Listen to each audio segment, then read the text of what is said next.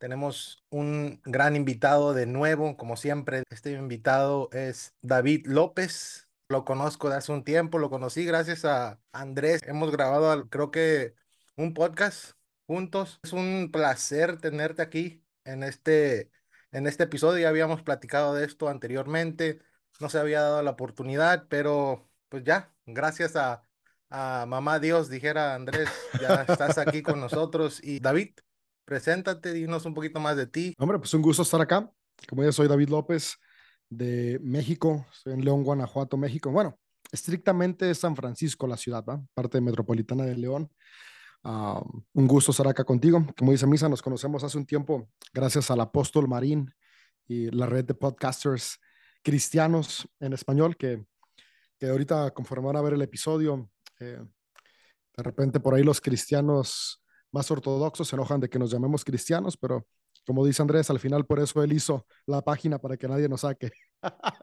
Sí, sí, hay que, um, hay que crear algo diferente. Estoy involucrado en cuestiones eclesiales, pues básicamente toda mi vida. Mi abuelo es pastor, mi papá es pastor. En algún momento de mi vida, no sé por qué, decidí seguir la vocación pastoral. uh, eh, eh, todavía, todavía tengo pláticas con mi psicólogo de, de, por qué razón es mi actividad vitamina, pero creo que de todas las cosas que hago es, es la, la, la, pastoral, es la cuestión que, que, más me llena de energía. Siempre he sido una persona que le ha gustado mucho preguntarse. Las preguntas me llevan a encontrar respuestas fuera de lo común. Siempre les digo, no son mis ideas, son ideas que han estado ahí desde siempre. A veces pensamos que la deconstrucción o el progresismo son ideas nuevas, pero si leemos un poquito de historia nos damos cuenta que la humanidad siempre ha buscado de una u otra forma buscar fuera de la caja y son ciclos como que se repiten entre libertad de expresión, opresión, libertad de expresión y pues yo digo, qué chido que ahorita nos tocó vivir en un momento donde podemos tener libertad de expresión, buscar, investigar y pues sí, podría decir que me gusta la espiritualidad divergente. Me gusta la pastoral, me gusta eh, aprender de cada espiritualidad. Y tengo un, un, Twitter que es un pastor progre. Como tú comentaste, creo que eso, lo pastoral también es algo que te entiendo porque igual por mucho tiempo en mi tradición eh, cristiana me fui líder, luego pastor y entiendo mucho esa parte. siento que como que te ha gustado y te gusta quizás como comentaste más. A mí quizás no me gustaba tanto. a, mí me gustaban otras cosas de, de, de, de, eso, ¿no? El estudiar la teología, el predicar, quizás, pero la parte pastoral, siempre le decía a mis compañeros, muchos de ustedes son mucho mejor que yo en eso. Yo no tengo quizás tanta madera como decimos aquí en México para hacer eso, pero respeto esa profesión porque sí se necesita mucha, mucha empatía, mucha, mucha no sé, mucho, mucho carácter para poder relacionarte con las personas, escucharlas. Y quizás eso, es, eso es lo que a mí me falta, la paciencia, porque no soy muy paciente. Y otros eran, eran muy pacientes para poder escuchar a las personas, escucharlas de, y, y, estar ahí con ellas por horas. Por ejemplo, yo y mi esposa somos totalmente diferentes. Ella le encanta hablar con las personas. Mi carácter como es algo diferente, yo soy un poquito más... Uh, más solitario, estar con mis ideas y se me descarga la batería después como de 15, 30 minutos de estar en un grupo grande. Y, y, lo hago, lo puedo hacer, pero sí, quizás por mi forma de ser, mi carácter, pero es algo muy respetable, la verdad. Sabes eso que mencionas, yo uh, platicando igual con, con mi esposa, porque ella también es más como tú, eh, le digo, creo que uno de los problemas entre los miles que tiene la iglesia cristiana evangélica es que se ha centrado en hacer comunidad para extrovertidos, olvidando que hay introvertidos que ocupan comunidad de una manera diferente. Y, creo, que, creo que ese ha sido uno de los miles de errores que por ahí tenemos que ir solucionando con el pasar del tiempo. Sí, exacto. Y sí, como comentaste, David, pues uh, eres una persona que ha estado en el ministerio, que ha estado en este ámbito cristiano por mucho tiempo. Uh, tus papás mm, te, te, te, lo enseñaron, como comentaste, tu familia ha estado en este en este ámbito del cristianismo. Es algo que pues es tu trasfondo, tu background, como se dice en inglés. Y, y, y también para mí, por mucho tiempo ha sido algo similar. Y creo que lo que me llama mucho la atención de lo que he platicado contigo es tu forma de, de, de entender y, de, y de concebir el, el cristianismo, ¿no? De cómo, Ya, cómo tú lo vives, cómo tú lo practicas. Es algo diferente para muchos, es algo que los, les ofende, que no lo entienden, pero por aquí vamos con esta charla de hoy en este episodio. Te había comentado que íbamos a hablar de este concepto de ateísmo cristiano, que para muchos es algo como ilógico. No lo entienden, no lo, no lo pueden concebir, su mente no, no alcanza a abrazarlo, ¿no?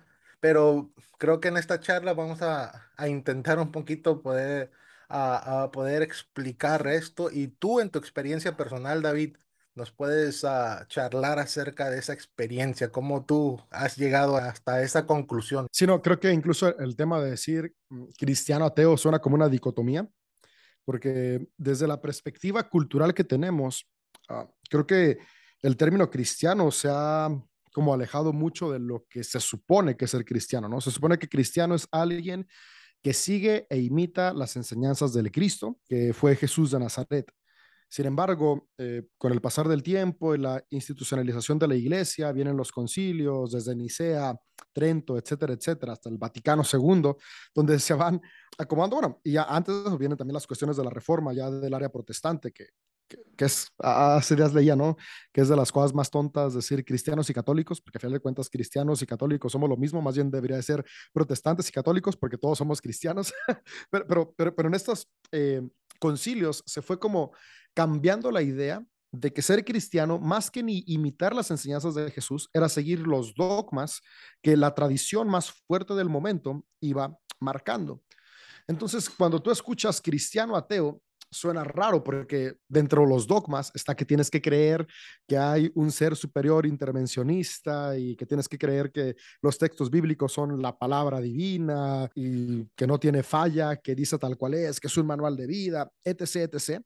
Entonces, si tú dices algo contrario a los dogmas, es como de no, no eres cristiano. Pero si nos vamos al origen de lo que es ser cristiano, ser cristiano va más allá del dogma, es seguir las enseñanzas de Jesús el Cristo. Y Jesús el Cristo, lo que leemos en los evangelios que se le atribuye a él, porque desafortunadamente no tenemos nada que, que, él haya escrito o él haya dejado, incluso nada que algún seguidor directo de él haya dejado. Digo, tú bien sabes, tú eres un teólogo que tiene por ahí en TikTok, eh, TikToks bien interesantes sobre cuestiones de ciencias bíblicas, donde podemos ver si estudiamos, o sea, un poquito más a, a, a, profundidad las ciencias bíblicas, podemos darnos cuenta que ningún evangelio fue escrito por alguien directo que caminó con Jesús de Nazaret. Tenemos ya testimonios que pasaron algunas décadas, por lo tanto son cuestiones atribuidas a él, cosa que en lo personal yo he decidido creer que realmente él las enseñó.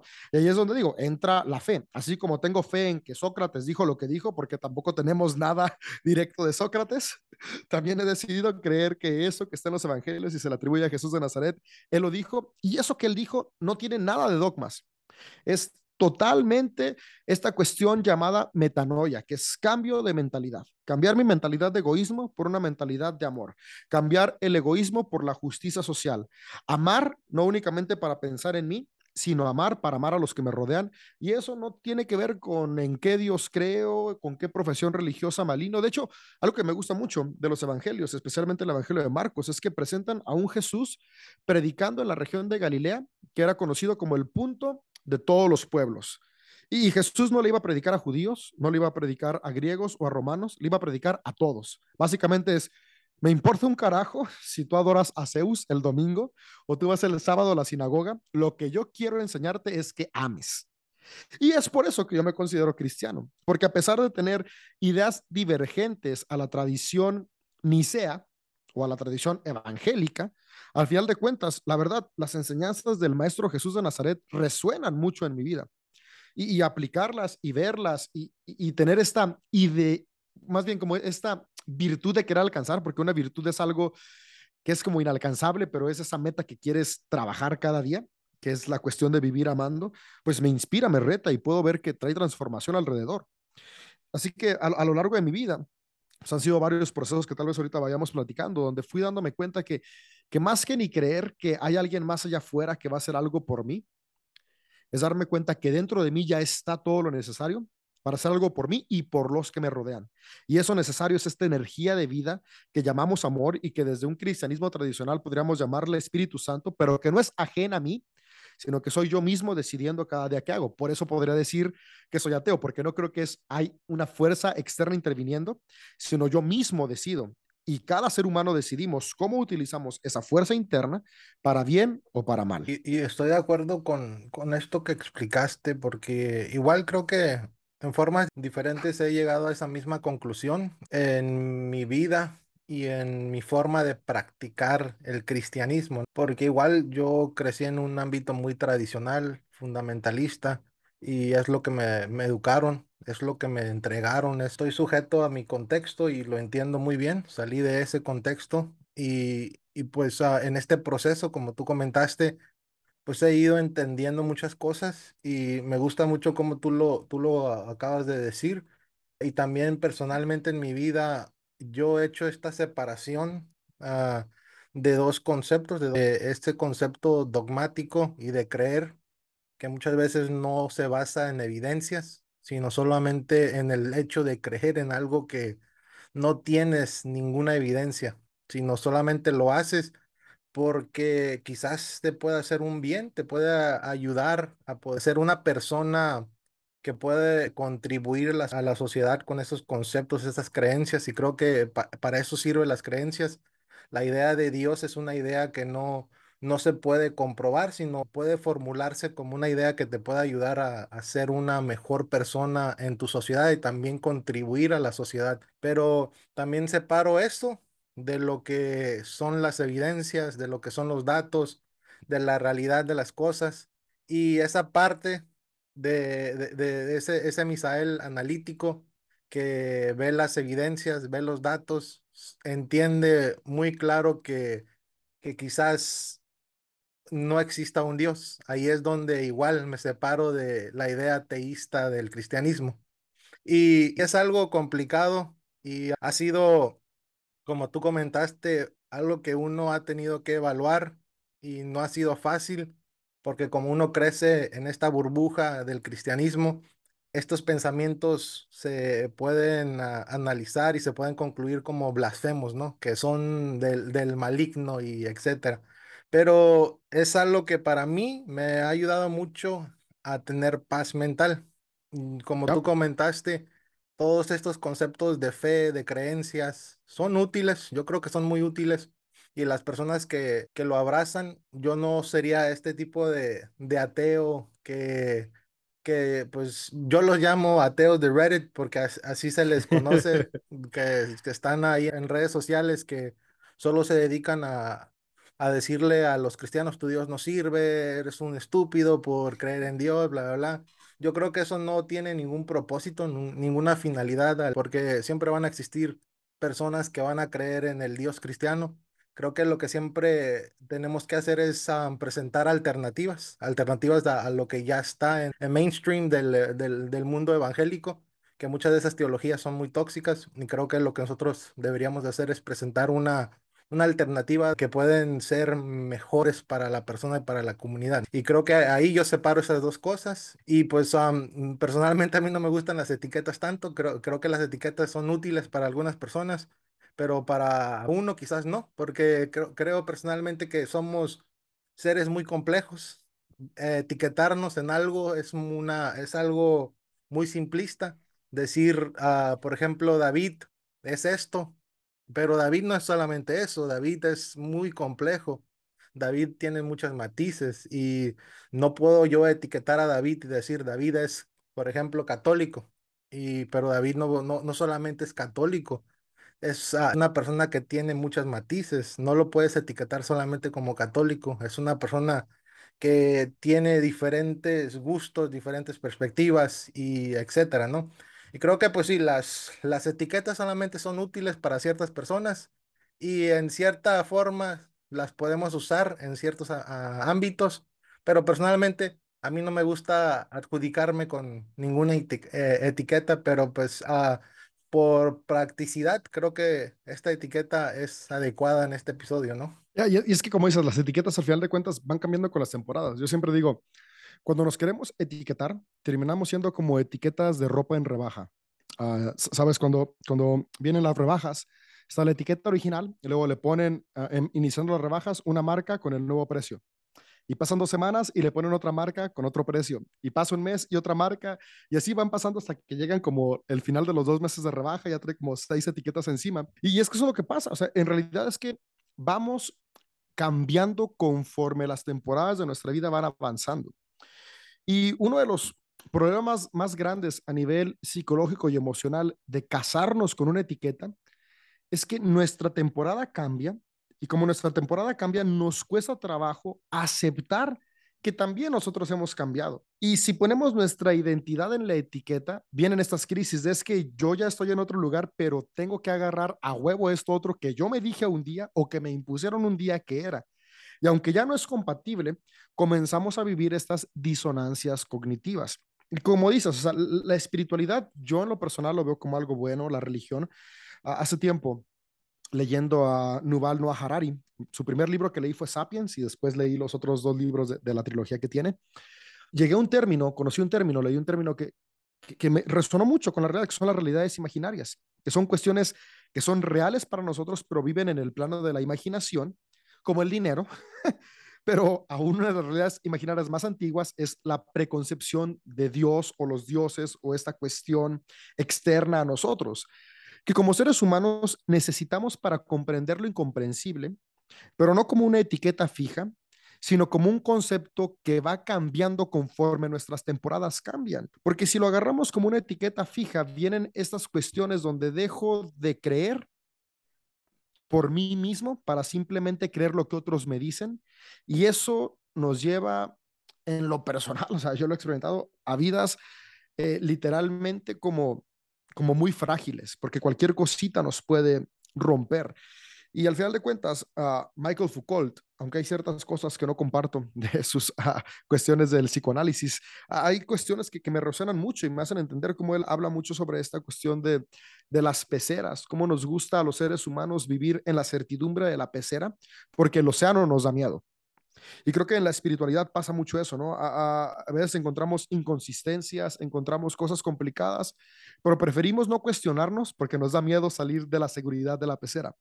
Yo seguido tengo pláticas, eh, por ejemplo, con mi papá, que es pastor y que juntos eh, durante muchos años pastoreamos la mi misma iglesia. Ahorita estoy en un periodo sabático que nunca pensé que lo iba a tomar, pero, pero llevo dos meses uh, completamente ajeno a cuestiones eclesiales ha sido un proceso complicado y raro porque me di cuenta que tenía mi identidad en lo que hacía como pastor. Y, para mí ha sido algo bueno porque me ha ayudado a aprender, a pesar de lo difícil que ha sido, que, que yo no soy pastor. Yo cumplí una función de pastor, pero yo soy David, que independientemente si estoy ejerciendo la pastoral, sigue valiendo lo mismo. Yo, yo soy, por ejemplo, ahorita te contaba, estoy en un uh, congreso de radiología, pero, pero tampoco la radiología me define, es algo que también hago para mantener mi familia, para tener ingresos. Y creo que cuando vamos aprendiendo que somos más de lo que hacemos, somos más de las tradiciones que abrazamos, podemos ir abriéndonos a, a, esta cuestión de libre pensamiento que nos hace conscientes que somos seres cambiantes, somos seres que vamos evolucionando. A mí una palabra que me daba mucha risa es la palabra de la, ¿cómo le dicen? El evangelio de la senda antigua o el evangelio verdadero. Yo como de, ¿a cuál te refieres? No? Porque la, la doctrina hoy, sana. La, la, doctrina sana, o sea, lo que hoy le llaman doctrina sana no tiene nada que ver con la, ni siquiera con los padres de la iglesia, mucho menos con los seguidores del Maestro Jesús. Tiene que ver con lo que se enseñaba hace 50 años o hace 100 años en los movimientos puritanos uh, del siglo XXI. Sí, sí, sí. E, e, entonces, yo creo que, que muchas veces ese miedo a la incertidumbre e, e, es aquello que, que, nos hace negar cuestiones que estamos atravesando, viviendo y dudando, pero que al final de cuentas creo que es sano aceptarlas y entenderlas. Pero como digo continuamente en chats o platicando en foros, creo que al final de cuentas se trata de experimentarlo como individuos y a partir de ahí ir decidiendo qué es lo mejor para nosotros. O sea, al final de cuentas creo que todos los las creencias que hoy tengo, aunque siempre estuvieron ahí como ciertas inquietudes, se convirtieron en convicciones por experiencias críticas que llegué a tener. Sin esas experiencias críticas, tal vez no creería lo que hoy creo, porque esas experiencias me llevaron a corroborar lo que creía con la vida diaria. Y yo creo que ahí es donde están muchas disonancias cognitivas de personas que se niegan a cuestionar lo que creen, porque lo que creen está completamente lejos de lo que viven. y eso genera frustración, depresión, ansiedad. O sea, e, e, es tan triste como el evangélico de hoy en día, o sea, opaca la disonancia cognitiva con, con frases como no puede estar triste e, el que tiene el gozo del Señor.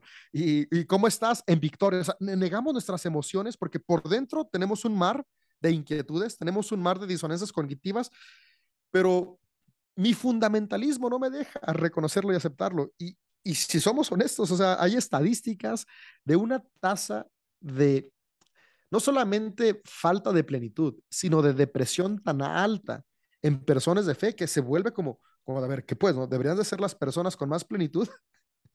y, y, siendo honestos, son las personas con menos plenitud, justo por esta cuestión de disonancia cognitiva.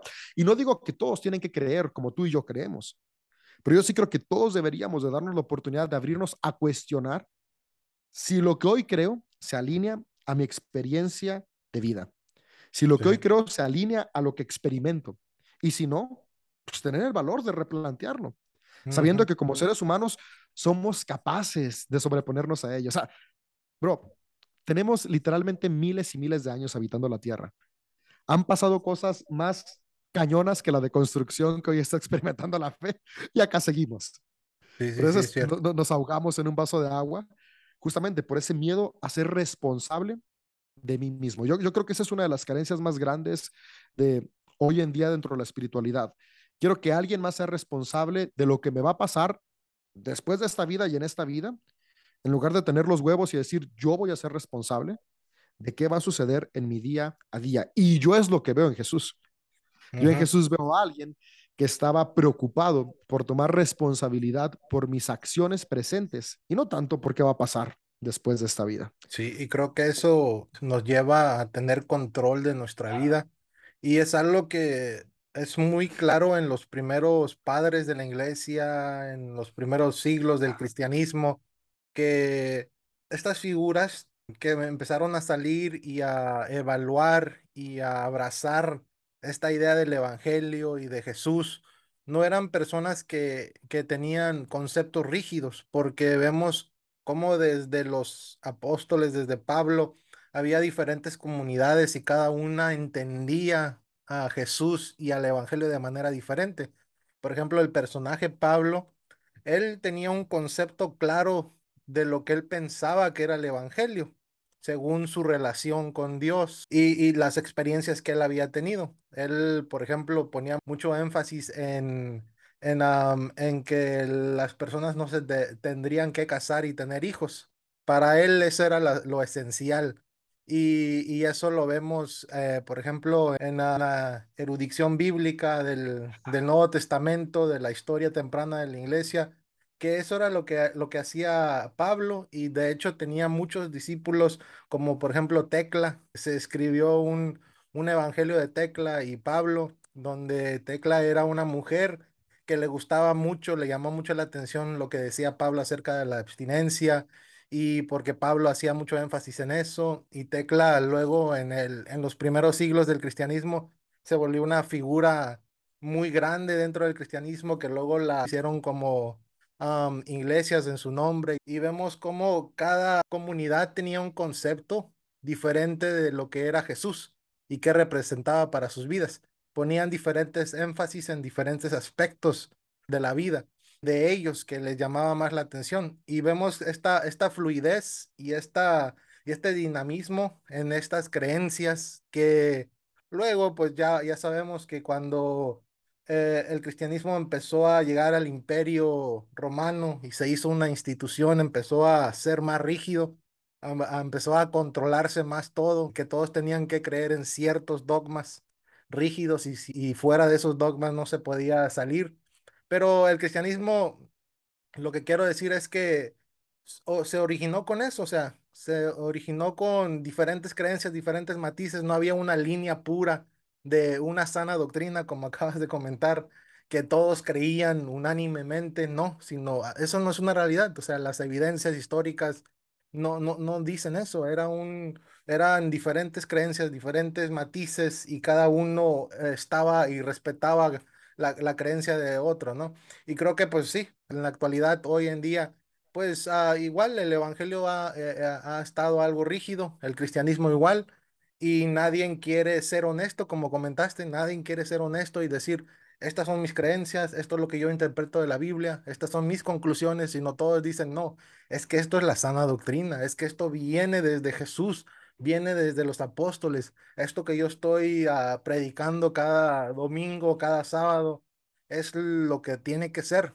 Yo creo que el, el error también, como tú comentaste, estoy muy de acuerdo en eso, de los cristianos, es que no aceptamos y no somos sinceros con nosotros mismos y no, no nos damos cuenta para decir que no, esta es mi interpretación, esto es lo que mi, comu- mi comunidad eh, le gusta y prefiere, no voy a pisotear a la otra, sino es nuestra interpretación según nuestro contexto, así nos ha llevado a concluir esto. Y, y, y creo que eso es lo más adecuado, porque pues eso es lo que es el cristianismo al final del día. El cristianismo es una interpretación de diferentes comunidades, no hay una definición total del cristianismo. Y eso es lo que le da mucho miedo a, ciertas personas que son cristianas, que no, que el cristianismo es lo que yo pienso que es. Pero el cristianismo, como también el ateísmo, no existe fuera de, de estos grupos, ¿no? Cada quien le da un, un significado particular. Y como tú comentaste hace ratito, también durante el proceso de las épocas va cambiando ese significado. O sea, no es algo rígido, no es algo establecido, sino es algo que se va moviendo. Yo recuerdo que varias de las inquietudes que yo siempre tuve desde muy chico fue de dónde se originó nuestra fe, ¿no? Porque tú creces en un hogar cristiano, tus papás fundamentalistas, o sea, mi, mi, mi abuelo y mi papá eran parte de una organización así súper funda, la Iglesia Apostólica de Cristo Jesús, eh, que, que, incluso, o sea, no nada más es fundamentalista cristiana, sino que es esta onda de si no crees como yo y crees poquito diferente, ya estás completamente fuera, condenado al infierno, aunque te digas cristiano, si no crees en la unicidad de la deidad, etc., etc., ya no. Con el pasar del tiempo, yo le digo a mi papá, él tuvo su deconstrucción, porque de, de estar en este punto su profunda se abrió a, no importa si crees en la unicidad, en la Trinidad o en la dualidad, eres cristiano. Y, él se fue abriendo y eso fue, creo, un cambio muy bueno. Luego pasa el tiempo y, me hago mis propias preguntas, porque yo sí crecí con esta idea de, esta es la religión verdadera y somos privilegiados, porque eso es con lo que tú creces, ¿no? O sea, te, te ponen como de, tienes el privilegio de que conociste la religión verdadera. Y yo decía, pero ¿por qué es la verdadera? ¿No? O sea, si el ser humano tiene tanto tiempo, o sea, aún en esos momentos que creía que tenemos 6.000 años, o sea, decir 6.000 años es muy, mucho tiempo como para decir que en los últimos uh, 2000 años hemos tenido la única religión verdadera y todos los demás no. Fui aprendiendo, fui viendo que tenemos más de 300 mil años aquí en la Tierra, pues todavía más ilógico. Y eso me fue llevando a investigar, a estudiar el origen de la religión, el origen de los textos que creemos. ¿Por qué la Biblia es la palabra de Dios? Porque simplemente es, es, y cuando tú preguntas, ¿y por qué? Pues porque así nos enseñaron. ¿Y quién nos enseñó? Pues alguien que también así le enseñaron. ¿Pero por qué?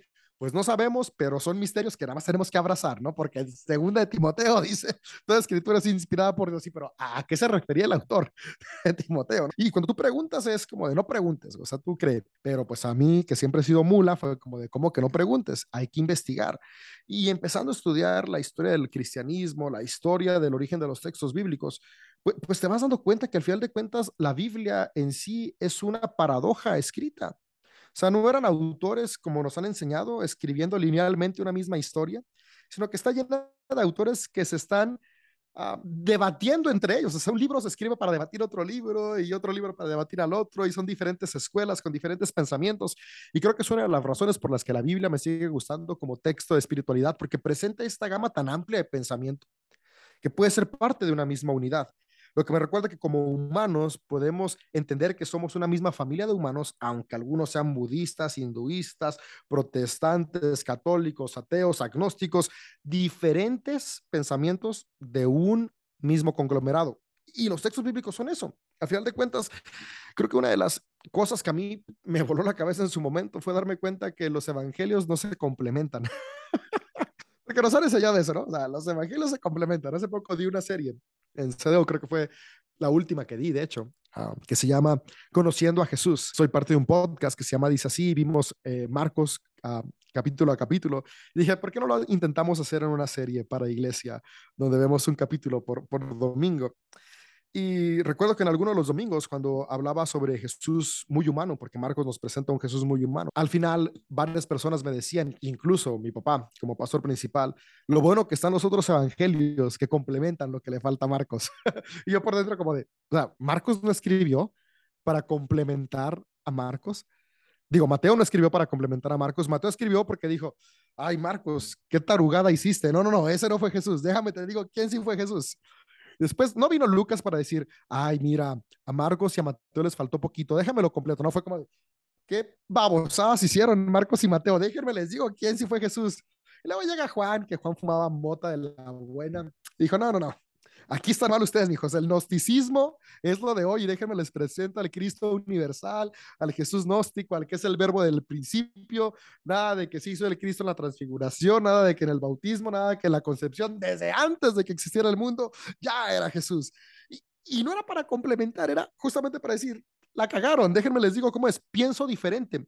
Ahora, e, esas cuatro cuestiones de pensamiento distinto se compaginaron para formar una espiritualidad contradicciones, paradojas que no se complementaban, al final de cuentas lograron coexistir.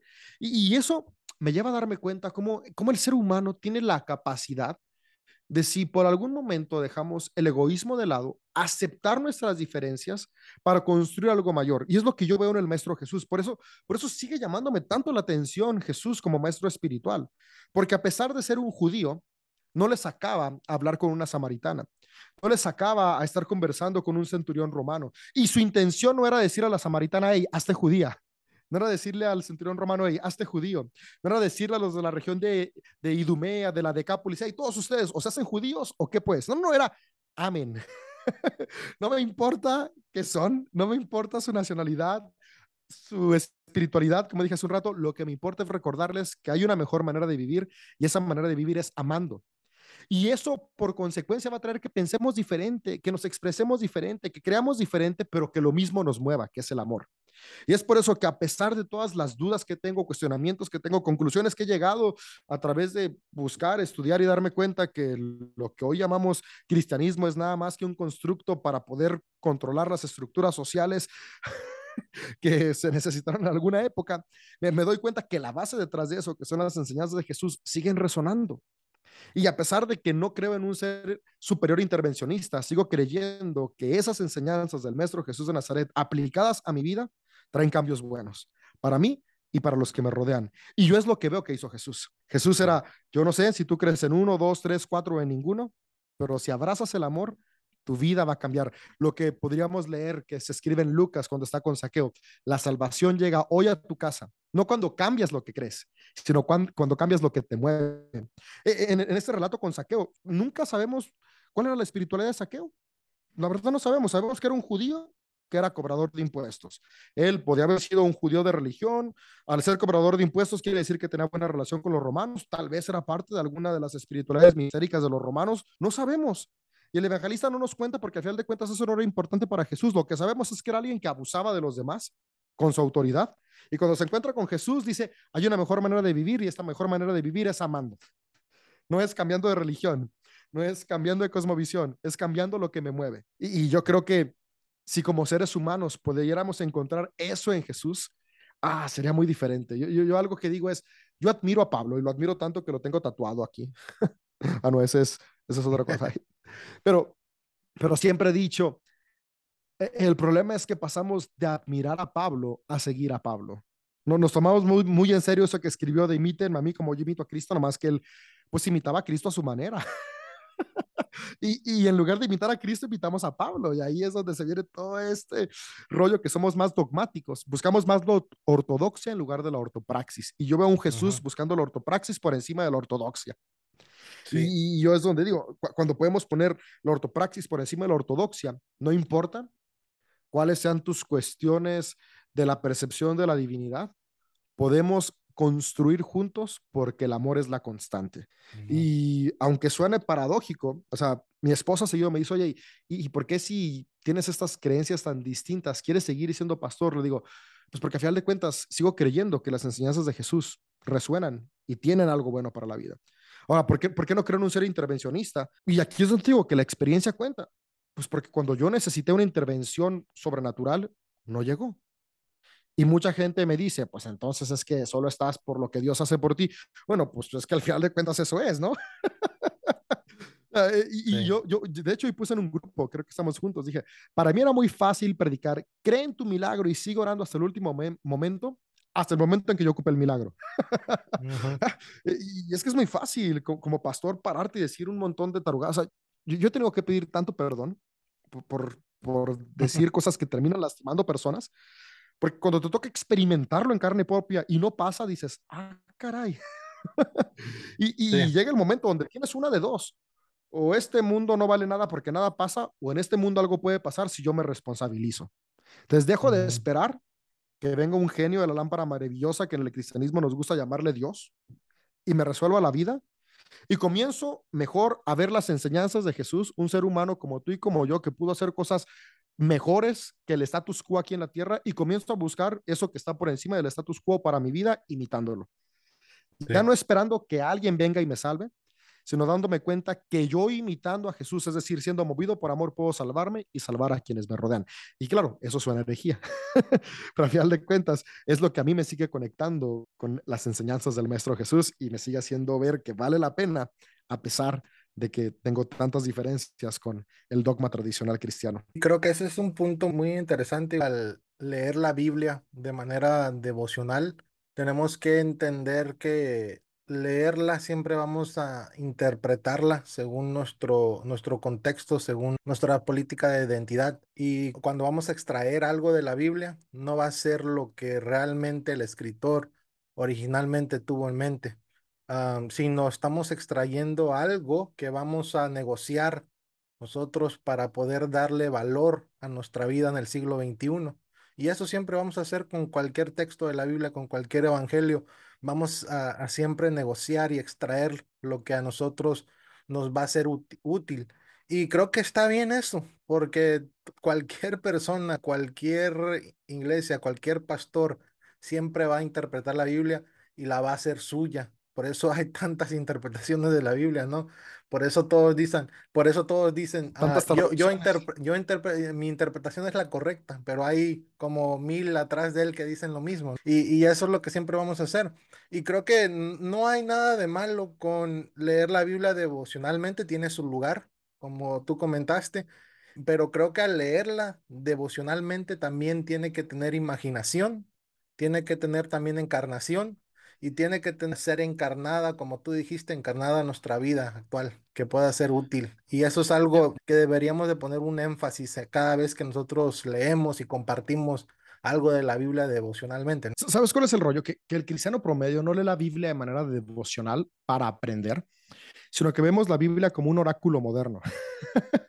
o sea, que creemos que la Biblia es este oráculo que me va a decir qué hacer. Y, y esa, o sea, tienes una duda y ¿qué hago? Pues ve a la Biblia. Tú como, como no sé si has visto esa, esa pelota de, de ocho de billar que le das así, lo sacudes y le preguntas algo y según te sale la respuesta. Sí, y es, como de, no, incluso, o sea, ¿qué, ¿qué, me va a hablar hoy Dios? Si abres la Biblia donde sea, porque ahí te va a decir Dios algo y lees algo que, que resuena con tu día a día. Digo, eh, eso es el tarot cristiano evangélico, ¿no? O sea, como el tarot eh, no es parte de nuestra espiritualidad, la llamamos magia y hechicería, pero abrir la Biblia uh -huh. donde caiga y decir que fue el Espíritu Santo, eh, eso es revelación.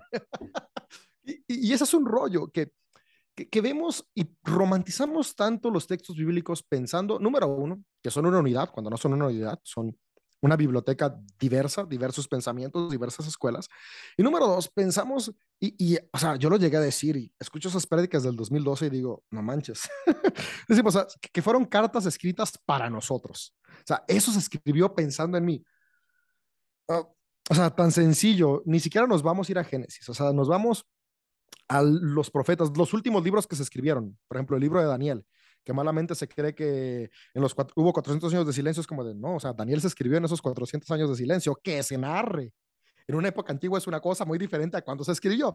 Bueno, Daniel, que fue varios siglos cerquita al nacimiento de Jesús, no estaba pensando el autor de Daniel en Jesús, ni siquiera sabía que iba a nacer, que iba a existir, mucho menos iba a estar pensando en ti y en mí. O sea, para ellos el mundo ya se iba a acabar. Daniel es un libro apocalíptico. Para ellos Jesús ni siquiera iba a existir porque ya se iba a acabar el mundo. Y, nosotros romantizamos y no, es que esto se escribió para mí. Y como se escribió para mí, aquí voy a encontrar la respuesta. Y luego, ¿por qué la vida sale tan mal? Pues porque encontramos respuestas arcanas que el día de hoy ya no aplican, que el día de hoy ya no funcionan. En lugar de ver, ok, en esta cuestión espiritual que vivieron los autores, ¿cómo se puede inspirar mi vida para yo transpolarlo, para yo llevarlo a experimentarlo de una manera diferente en el 2022? Y, y, ahí es donde podemos comenzar a encontrar lo que yo leo en los textos bíblicos de que la escritura es viva. Pero no nomás la escritura que compone la Biblia, también los Vedas y también el Popol Vuh y también otros libros que leemos de diferentes expresiones que, que cambian nuestro pensamiento. Yo creo que todo aquello que nos lleva a cambiar para bien es esta inspiración de la energía superior divina que podemos llamar Dios, que nos inspira a avanzar a lo mejor. Y, y cuando lo vemos de esa forma, o sea, no, no, lo tomamos literal. ¿Te imaginas? Y yo siempre lo digo, o sea, si, si, tú y yo tomamos literal cada historia que leemos, sea, acabaríamos siendo un revoltijo de vidas. Porque cada historia que leemos tiene el trasfondo del autor, de su experiencia, y lo mismo pasa con los textos bíblicos. Lo que pasa es que romantizamos esta idea de no es que el autor es Dios.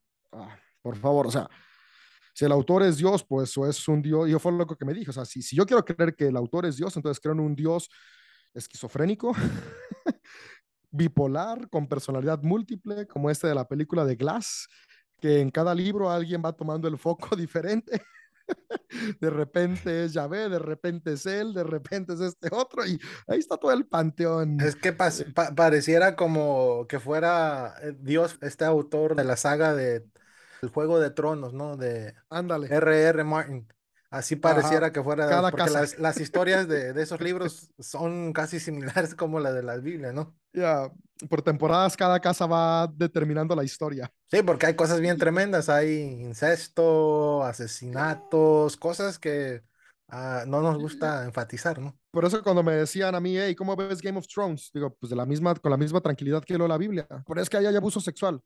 Bueno, que nunca has leído Jueces 19, que nunca has leído Génesis 19. No, pero es que ahí hay borracheras. O sea, que no has leído que Jesús invitó a una peda masiva.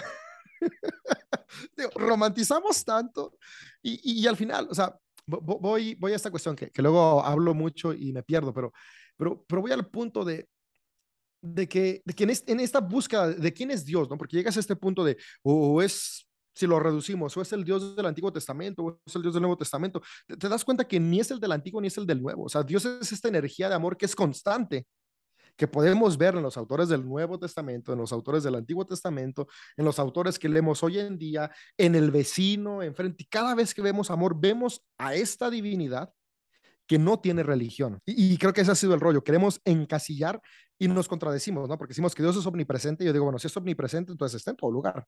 Y todo lugar incluye toda religión, toda denominación, toda era. Y, y, es lo que yo creo. O sea, yo creo en esta energía eterna, en esta energía constante, desde mi perspectiva hoy en día, no personal, porque creo que es una cuestión que cada uno le damos personalidad y por eso encontramos distintos nombres y distintas formas aún en la Biblia. O sea, amigos cristianos que tal vez si todavía siguen aquí escuchándonos, están rasgando las vestiduras. O sea, déjenme decirles que en los textos bíblicos no se le llama a Dios de la misma manera en todos los textos. En algunos es Él, en otros es Elohim, el Elohim, Yahweh, Yahvé, va cambiando. ¿Por qué? Porque lo van llamando de acuerdo a sus experiencias humanas. La personalidad se lo damos cada uno de nosotros a esta energía intranscendente, que al final de cuentas, yo lo puedo resumir como la energía del todo, y del todo incluye el caos. Isaías dice que es una de las partes más antiguas. El bien y el mal vienen de Dios. Luz y, y oscuridad. Luz y oscuridad, vida y muerte vienen de Dios. Ya con el pasar del tiempo, eh, fue evolucionando la idea y se generó el dualismo de no, Dios es el bien, el Satán, que no lo inventamos con el pasar del tiempo, es el mal, y, y, digo un mal invento porque es un chivo expiatorio la responsabilidad. En lugar de decir, yo no puedo ser responsable de mis deseos, es, el diablo me tentó. Es decir, yo, no puedo ser responsable de mis actitudes, o el diablo tuvo la culpa. No, no, nosotros somos responsables de lo que hacemos, somos. Y está esta energía del todo que depende cómo le encauce yo, puede traer bien o puede traer mal. Y todas estas ideas... sería bien que cualquier cristiano las pueda evaluar y pueda analizarlas, pero es difícil que en general los cristianos lo, lo hagan. Son pocos los que lo, lo hacen, porque algo que tú comentaste que es muy cierto, la mayoría de los cristianos al leer la Biblia lo ven como eso, como un oráculo, o también lo ven solamente para poder defender sus posturas. Y, y esa es una manera muy triste de, de- leer y de usar la Biblia, solamente para defender lo que, lo que tú ya concluiste, porque muchas veces nuestras políticas de identidad ya están hechas según nuestro grupo, según donde nosotros nos movemos, y solamente queremos usar la Biblia para poder ah, continuar y establecer esas, esas ideas. Y como la Biblia le damos este lugar de divino, queremos por medio de la Biblia encontrar esas conclusiones, esas ideologías, esas agendas que nosotros queremos darle más ámbito y más empuje en nuestra vida. Y eso es una manera inadecuada de leer la Biblia porque siempre estás a la defensiva, siempre quieres imponer lo que tú tienes a, a- la Biblia y a las personas. Y creo que eso es el, el- error y, creo que todos podemos tener este, este cambio y este proceso, porque sí, somos víctimas de nuestro contexto, todos nosotros, pero tenemos la habilidad y también la responsabilidad de poder cambiar y poder dejar de lado muchas ideas que no son, no son necesarias. Y como tú comentaste, al final del día cualquier teología que quizamos a, que, que- que nosotros queramos abrazar, que esa teología pueda, pueda ser encarnada, que pueda ser algo para beneficiar mi sociedad y también para ser una mejor persona en, en mi comunidad en general. Creo que ese es el, el énfasis más importante. Ya, eso que dices, por ejemplo, podemos ver cómo uh, los primeros seguidores de Jesús, su intención era ser como Jesús. Es decir, si Jesús trajo cambio, yo hago el cambio. El cristiano promedio hoy en día espera que venga Jesús a hacer el cambio. y hay una diferencia abismal en eso. Y esa diferencia se encuentra en la capacidad que tenemos de ser responsables del cambio. Y yo creo que, como dices, o sea, yo, yo lo que he aprendido, porque si te soy honesto, en mi proceso de construcción, que lleva unos cinco años, sí hubo un punto donde me fui al fundamentalismo progresista de, fuck it, todo tiene que morir. Pero luego vas entendiendo y vas viendo cómo, cómo no Sí. todo tiene que morir, porque si no caes en el mismo punto.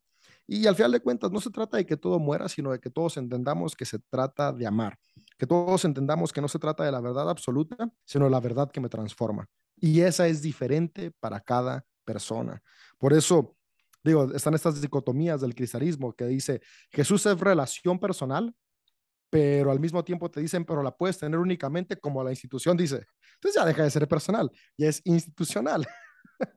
Entonces creo, creo que es importante esto, ¿no? Entender que si hay una espiritualidad personal, no hay homogeneidad, no hay uniformidad, pero sí puede haber unidad. Y yo creo que una de mis utopías es esa cuestión, ¿no? encontrar la unidad espiritual, porque no solamente tengo la utopía de la unidad en los cristianismos, sino la unidad espiritual, de la espiritualidad. O sea, yo aprendo tanto de budistas. O sea, para, para, para mí la oración evangélica, para mí David López, no sirve. La meditación budista, man, me ha cambiado la vida. Yo conozco personas que dicen, ¿sabes qué? A mí la meditación me duerme y la oración evangélica me aliviana. Dale, o sea, sería un error mío decir, la meditación budista es la única. Pero es tan error como decir la oración evangélica es la única. Creo, creo que es esta parte de entender que la espiritualidad es tan variada porque el ser humano es variado. Y, y, y si al final de cuentas nos abrimos a esta diversidad, creo que todos podemos crecer. Y para aplicar a lo que hablamos del tema, porque creo que hablamos muy poquito del tema de, de cristiano ateo, creo que al final de cuentas, aunque suena a algo imposible ser cristiano ateo, si entendemos el fundamento de lo que es ser cristiano, que es vivir movido por amor, no importa si crees en un ente supremo o no crees en un ente supremo, si crees que una vida movida por amor es la solución, puedes ser un cristiano. Cristiano ateo, cristiano ateísta, cristiano deísta, cristiano agnóstico, pero al final si lo que te mueve es el amor, eres cristiano. Ahora, si lo que no, si lo que mueve tu vida no es el amor, sino el egoísmo, la egolatría y el orgullo de decir yo tengo la verdad, déjame decirte que aunque te pongas la etiqueta de cristiano, no eres cristiano. No eres como Jesús. y creo que esa es de las cosas más complicadas de poder aceptar y reconocer. Que a veces decimos que seguimos a Jesús cuando estamos alejadísimos de lo que Jesús enseñó. Y um, una realidad ya para ir finalizando que existen cristianos ateos, existen diferentes tipos de cristianos, igual porque muchos ateos dicen, no, es que yo no puedo ser cristiano si soy ateo, pero también existen porque como dije hace ratito, creo que no, no existe una definición como tal del cristianismo como el ateísmo es lo que cada, cada grupo le quiere poner, esa definición le quiere imponer, eso es lo que es. Y, y para ser cristiano ate- ateo también puede ser cristiano ateo, puede ser cristiano agnóstico. El cristiano ateo, como tú dijiste, como tú resum- resumiste, es alguien que no cree en ese, ese teísmo cristiano, pero cree en la- en las prácticas, en las enseñanzas de ese personaje Jesús eh, piensa que son útiles y son de mucho valor. Y como tú comentaste en tu vida, eso, eso ha sido tu conclusión, ¿no?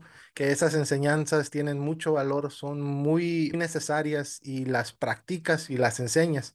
Y ahí es donde cae el cristianismo ateo. También hace poco, igual, alguien me mandó un mensaje en privado ahí a la página y me comentó acerca de eso. Me dijo, yo crecí en iglesia, en una iglesia evangélica, pero he llegado a la conclusión de que quizás Dios no exista. No tengo algo claro de una deidad que interviene y está con nosotros, pero le encuentro mucho valor a las enseñanzas de Jesús. Todavía las abrazo, me gusta enseñarlas.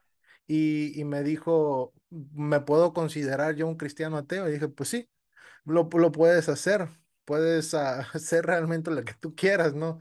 Como dijo Thanos. así es. Y en realidad es que así es, o sea, al final del día tú puedes ah, tener tu cristianismo como tú quieras. Esto que te dicen las institu- instituciones, los dogmas, son personas que solamente al final quieren controlar su grupo, ¿no? Pero tú puedes imaginar tu cristianismo y que ese cristianismo al final del día, como comentaste, que sea algo útil para tu sociedad, útil para, para la actualidad, para tu vida cotidiana. Creo que puedes desarrollar ese cristianismo de esa manera y contribuir también compartiéndolo con los demás. Y también si eres ateo o agnóstico, lo que tú te quisieras llamar, igual que eso sea también algo de utilidad, porque igual como cristianos y como ateos y agnósticos hay muchos que no tienen nada de utilidad en, en el mundo, ¿no? Que solo viven para, para sacar veneno. Y creo que eso es lo malo. Debemos de darle utilidad a eso que nosotros nos queremos llamar. Y, y no sé que si si quisieras añadir algo, algo más, David. Sí, pues na- nada más esa parte, ¿no? O sea, creo que es importante darnos la oportunidad de abrirnos a experimentar la espiritualidad de forma personal y ser esto que dijo Jesús en el Sermón del Monte, ¿no? Humildes de corazón. Ser humilde no significa estar por debajo de los demás, sino verme al mismo nivel de todos, ni superior ni inferior. Cuando dijo que el reino de los cielos es de los humildes, es porque al final de cuentas podemos entender este reino en la tierra, es decir, esta atmósfera de paz, de conexión, de armonía, de trabajo mutuo, cuando me doy cuenta que no importa si yo creo diferente, va algo igual que el que está a mi lado. No importa si tenemos eh, experiencias diferentes, al final de cuentas tenemos el mismo valor porque todos somos seres humanos y todos valemos igual. Y cuando entendemos esto, podemos darle pie a dos cosas. Número uno, el respeto de la espiritualidad ajena, pero número dos, también a la honestidad de la espiritualidad personal. Dejar de vivir con máscaras por miedo al juicio y empezar a ser cada vez más auténticos dándome cuenta que el reino es de los humildes, es, de, es decir, de todos y todas aquellos que nos podemos ver por iguales a pesar de las diferencias. Perfecto. Y David, ahorita te voy a dar un, un espacio para que puedas compartir eh, tus redes sociales, proyectos que tengas, cualquier cosa que quisieras ah, compartir a, a la audiencia para que pueda ahí también ser parte de lo que tú, lo que tú estás creando ahí en redes sociales. Pues pueden encontrarme en redes sociales como uh, un pastor progre en Twitter, en TikTok, en Instagram. Ahí posteo cuestiones que tienen que ver con la espiritualidad. Eh, le digo yo espiritualidad divergente. Y también pueden encontrarme como Dave López Carmona en Instagram y Twitter. Y ahí posteo cosas más de motivación personal. Llevo Yo, yo tengo dos focos, dos personalidades dentro de mí, la personalidad pastor y la personalidad coach.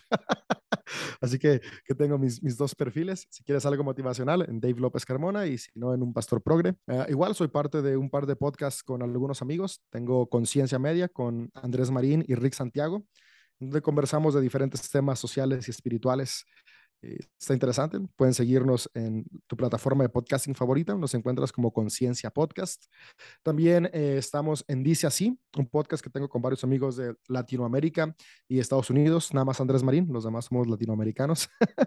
y ahí semana a semana uh, conversamos y dialogamos eh, un capítulo de la Biblia desde diferentes posturas. En esta segunda temporada estuvimos conversando Marcos. De hecho, este domingo pasado salió el último episodio de Marcos 16.